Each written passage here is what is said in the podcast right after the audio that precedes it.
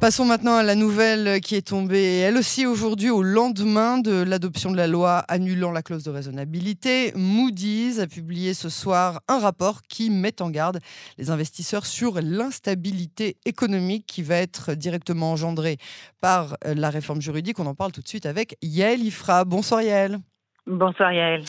Merci d'avoir accepté euh, de nous éclairer sur ce nouveau rapport. Je rappelle que vous êtes euh, spécialiste euh, de la politique, de l'économie et de la consommation israélienne. Alors je dis nouveau rapport parce que c'est pas le premier. On avait déjà eu vous et moi hein, un entretien il y a quelques mois. En quoi est-ce que ce rapport est différent du précédent et surtout est-ce qu'il est plus inquiétant? Bah, beaucoup plus. Alors, le précédent rapport daté du mois de mars, hein, on s'en mm. souvient. C'était bah, juste euh, au moment où euh, la, la, la, contestation euh, battait son plein, mais autour de la démission, enfin démission du licenciement un peu raté de, de Yoav Galante. Donc au moment où Benjamin Netanyahu a fait une tournée de coups de téléphone, ainsi assisté hein, par le président Herzog, hein, pour rassurer les investisseurs internationaux ainsi que les agences donc de notation que tout allait bien, qu'on n'allait passer aucune législation pour l'instant, que si on passait des lois, ça serait avec un consensus, etc., etc. Donc effectivement, euh, nous en Israël, ça nous a un peu fait rire parce que bon, bah quand même, euh, tout le monde sait que les promesses n'engagent que ceux qui les croient. Hein. Et donc euh, on s'est dit bon bah si Gob cette histoire c'est bien. apparemment à l'époque ils avaient compris, bah oui, ils avaient cru, ils avaient choisi de croire Benjamin Netanyahu. Et donc vous vous souvenez que les classements de crédit d'Israël ont été laissés en place. Aucune aucune agence n'a dégradé la note d'Israël. Euh, juste euh, Moody's avait été passé de positif à stable, hein, bon, ce qui n'était pas non plus euh, catastrophique du tout. Et donc, ça a donné l'occasion au ministre des Finances, Bezalel Smotrich, de largement s'enorgueillir des performances extraordinaires du pays, etc. Alors même que vous vous souvenez, Yael, hein, on en avait, on avait quand même dit que bon, ça, ça allait probablement pas durer. Depuis, on a vu ce qui se passe avec la high-tech et la baisse des investissements internationaux. Et là, je crois que ça a été le pompon, ce qui s'est passé hier, puisque donc l'événement euh, politique euh, que vous avez dû couvrir, j'imagine très largement, a été d'une violence inouïe puisque là, il ne s'agit pas d'un large consensus, ni même d'un consensus étroit, euh, mais d'une loi qui a été passée alors même que des centaines de milliers de personnes manifestaient contre, avec des affrontements très violents avec la police. Donc ça ne donne pas spécialement une très très bonne image. Une assemblée emmurée en elle-même avec des gardes autour qui empêchent toute personne de rentrer. Tous les permis d'entrée à la Knesset ont été supprimés pour hier, hein, je le rappelle. Et donc, en fait, des législateurs complètement sourds, un Premier ministre qui est complètement coupé de la réalité et une loi qui est passée en dépit de tout. Eh bien, effectivement, heureusement, on a encore des médias et l'œil du public euh, était quand même fixé sur Israël avec, je pense, une certaine stupéfaction.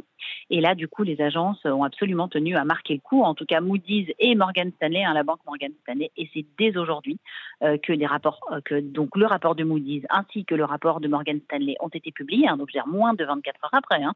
C'est vraiment assez exceptionnel. D'habitude, on se laisse le temps de regarder un petit peu la réaction des marchés, euh, euh, bah, d'analyser un petit peu plus en profondeur. Mais alors là, pas du tout. Je pense qu'ils n'ont pas du tout aimé ça chez, chez Moody's d'avoir été mené en bateau. Alors que dit le rapport? Il est court hein, euh, pour l'instant. Hein, voilà, donc il donne plusieurs éléments qui font que Moody's nous dit les craintes que nous avions exprimées au mois de mars, mais qu'on avait laissées en suspens, hein, souvenez-vous Yael, sont en train de se réaliser en partie. Donc c'est exactement ça. Ça veut dire on avait choisi de vous croire, on était inquiet, mais finalement c'est nous qui avions raison. Et il note, il note trois éléments importants. Donc, euh, évidemment, le passage en force euh, avec cette loi euh, qui, quand même, a des, très, très lourdes conséquences juridiques, hein, contrairement à ce que disent ceux qui disent que c'est une toute petite loi de rien du tout. Deuxièmement, la baisse des investissements. Donc, il rappelle que les investissements en Israël sur le premier semestre ont été seulement de 3,7 milliards de dollars. Hein. C'est très, très peu. Hein. En année précédente, on était à 21 milliards de dollars hein, sur l'année. Donc, ça veut dire qu'on est à un tiers de, de ce qu'on on dit une baisse de 68%, c'est bien ça. Et, troisièmement, il parle de la révolte des Milouim Nikim. Hein. Ah Donc, euh, des réservistes, absolument. Ils sont rentrés à l'intérieur de ça? Tout à fait. Ils sont ah. rentrés à l'intérieur d'événements euh, qui sont. Euh, hmm. bah oui, ça veut dire que Ils voient l'implication ah ça, même de manière interne. Bah, je pense que oui, puis c'est une façon pour eux de dire un petit peu en allusion qu'ils s'inquiètent pour la sécurité d'Israël. Donc c'est quand même quelque chose d'assez d'assez important, d'assez sévère et d'assez exhaustif, hein, parce qu'il y a ces trois raisons qui sont citées. Et donc on parle donc c'est plus que l'instabilité. ils disent qu'il y a fort à craindre que les investisseurs étrangers vont fuir Israël. C'est dit en toutes lettres. Donc c'est le genre de prophétie qui malheureusement est souvent autoréalisatrice. donc c'est un sale coup. Et donc bah, je ne sais pas très bien ce qu'on peut. Je ne sais pas si on va parler de la réaction, mais la réaction, elle est, elle est partie hein, euh, immédiatement. C'est-à-dire que la réaction du Premier ministre a été publiée euh, avant même que le rapport de Moody's ne soit publié. Donc, vous avez dû en avoir une version, évidemment, en disant que c'est rien, euh, c'est juste passager, ça va se calmer tout ça et on va se rendre compte que l'économie va très, très bien. Bon, voilà, on est habitué à ce discours hein, qui ignore totalement toutes les institutions internationales, tous les économistes, enfin, le monde entier se trompe, ne comprend pas, ne voit pas ne connaît pas. Bon, c'est assez inquiétant. Alors, euh, vous avez le sentiment que quoi, que leur passion, euh, les conséquences directes de ce rapport, ça va être quoi, selon vous? Alors, je pense que les conséquences ne vont pas tarder à. Alors, d'abord, il y a certaines conséquences qui ont déjà eu lieu. Hein. Ça veut dire que donc le dollar euh, et le et l'euro se sont encore renforcés. Hein. On est à 4,09 hein, ce soir, hier. Hein. On n'a pas vu des, des, des taux comme ça pour l'euro mmh. depuis très très longtemps. Mmh euh, les bourses sont. Vous pensez que ça va continuer dans cette tendance-là ou que ça va se calmer? Ah ben non, ça, ça va pour. Il y, a, y, a y, a, un moment où ça va, ça va s'arrêter. Forcément, ça peut pas monter euh, indéfiniment. Mais oui, je pense qu'il va y avoir un effet yo-yo. Ça va encore un mmh. petit peu euh, monter. Les bourses sont à la baisse, euh, mais ça encore, c'est les événements de tout de suite. Hein. La bourse, elle peut remonter, les monnaies se stabiliser. Donc, comme vous l'avez dit, mais évidemment, là, quand quand Moody's fait ce genre de mise en garde, on en avait parlé la dernière fois, Yael. On avait expliqué que les agences de notation de crédit, c'est surtout par rapport à la note souveraine des États. Hein. Donc, ça veut dire que c'est le taux auquel un État va emprunter de l'argent sur le marché étranger pour se financer. Donc Israël se finance comme tout le monde sur les marchés étrangers avec des très très bons taux. À l'époque du corona, euh, Israël était tellement bien géré qu'on avait même emprunté à taux négatif. Eh bien là, pas du tout. Donc ça veut dire que euh, Israël va devoir plus galérer euh, pour trouver de l'argent. Trouver, on en trouve toujours évidemment, mais l'argent va être plus cher. Et donc ce taux qui va augmenter va augmenter le remboursement de la dette qui est pris sur le budget de l'État on va donc être obligé de faire baisser euh, des dépenses budgétaires pour pouvoir couvrir ces dépenses-là. Donc c'est encore euh, le déficit qui va se creuser ou encore des coupes qui vont devoir, devoir être effectuées. Étant donné euh, ce que contiennent les accords de coalition et les augmentations budgétaires très conséquentes qui ont été consenties à certains secteurs, on comprend bien que c'est le public général qui va payer sur d'autres postes. Donc oui, bien sûr, ça va se sentir dans le porte-monnaie de tous les Israéliens. Ensuite, une monnaie, un shekel qui se déprécie, c'est des importations plus chères. Donc, c'est les prix qui vont encore augmenter dans les supermarchés. C'est l'essence qui va augmenter déjà dès cette semaine. Bon, ça c'était déjà prévu, mmh. mais je veux dire, tout ça va amplifier euh, ces effets inflationnistes et la Banque d'Israël va probablement ne pas avoir le choix que d'augmenter le taux directeur oh, et avec voilà et avec nos remboursements immobiliers euh, dans les dans les mois à venir. Donc oui, bien sûr, c'est des conséquences lourdes. Et ensuite, les deuxièmes, la deuxième conséquence, bah, c'est la fuite des investisseurs. Mais ça, ça c'est certain que ça va se produire. Donc les investisseurs euh, n'aiment pas, euh, comme on l'a déjà expliqué, ils n'ont pas d'idéologie, les investisseurs. Donc euh, ils, ont, ils, investissent très facilement en Arabie saoudite ou à Singapour ou dans toutes sortes de pays qui ne sont pas du tout des démocraties. Par contre, ils aiment la stabilité. Et là, on a une instabilité politique, on a la moitié du pays qui est dans la rue, on a des manifestations violentes réprimées par la police, ça s'appelle des troubles, hein. donc c'est très problématique, ça se voit à l'œil nu dans les caméras du monde entier. Et ça, les investisseurs, ils n'aiment pas du tout ils n'aiment pas du tout, donc euh, ils vont aller mettre leur argent ailleurs et on va probablement voir encore une baisse des investissements internationaux. Et ça, ça s'ajoute à la, aux 68% des startups israéliennes qui vont déplacer leurs fonds euh, euh, vers l'étranger?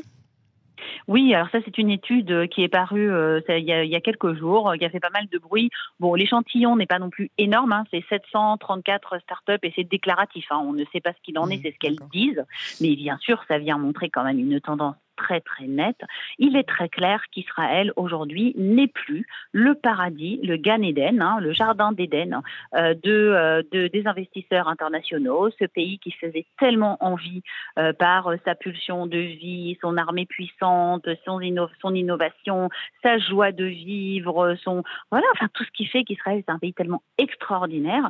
Aujourd'hui, Israël, c'est un pays blessé, meurtri, où les gens sont au, enfin bon, on n'est pas au bord de la guerre civile, mais enfin quand même, on est dans des affrontements qui sont quand même extrêmement violents, avec un Premier ministre qui ne veut pas lâcher le pouvoir, euh, qui, on voit très très bien, est en effet d'usure accélérée, otage de sa coalition. Enfin bon, tout ça, vous l'avez sûrement dit plusieurs fois. Bah, moi, si j'étais un investisseur international euh, et que j'étais pas bah, lié à Israël par le cœur, comme nous on l'est, bah, j'hésiterais quand même à deux fois. C'est bien normal. Et une dernière euh, question, parce que quand j'ai vu ça, j'ai vraiment euh, halluciné. Vous avez vu que les prix des transports en commun ont augmenté aujourd'hui, mais sans qu'on nous prévienne, sans qu'on nous annonce quoi que ce soit, de 12%. Et si vous regardez sur le site du ministère des Transports, il n'y a pas un mot, aucune réponse, personne ne répond, personne personne ne réagit. Oui, oh, bah, ça, ça reflète très bien la gestion complètement chaotique euh, de Miri Regev, euh, qui est arrivée au ministère, euh, impose un directeur général qui n'a aucune expérience, mmh. déclare à l'emporte-pièce que le métro n'aura pas lieu alors que c'est le plus gros projet d'infrastructure de l'histoire d'Israël, subordonne tout ce qu'on lui dit à des nominations politiques, veut de nouveau déplacer le deuxième aéroport, etc. Donc il faut comprendre que là, c'est budgétaire, une fois de plus. Hein. On a restauré... c'est quand même dingue, 12% pas pour tout le monde, Yael, pas pour tout le monde. C'est-à-dire que ces populations ultra-orthodoxes se sont plaintes parce que justement euh, la réforme précédente d'Erer Shava du ministère, quand il était sous la direction de Merav Israeli, avait réunifié, entre guillemets, les tarifs des transports. Euh, donc, une fois de plus, on est repassé sur une gestion de type sectoriel. Mmh. donc, les 12%, c'est pour la population générale et pas, voilà. Donc, je suis tout à fait d'accord avec vous. Je trouve ça tout à fait scandaleux. Les gens ont déjà des très, très grosses difficultés. Bah on est, on est euh, très très en peine euh, en Israël avec euh, avec les transports en commun. Ils sont déjà vraiment pas, pas spécialement performants. Donc les augmenter de 12%, c'est particulièrement malvenu aujourd'hui. Sur ces mots optimistes, Yael Ifra, je vous remercie beaucoup pour cette analyse. À bientôt sur Canon Français. On en refait une bientôt, Yael, dès qu'on a une bonne nouvelle quand même. Hein. Ce serait tellement bien. J'attends que ça. J'attends de vos nouvelles alors. Merci Yael. Au revoir.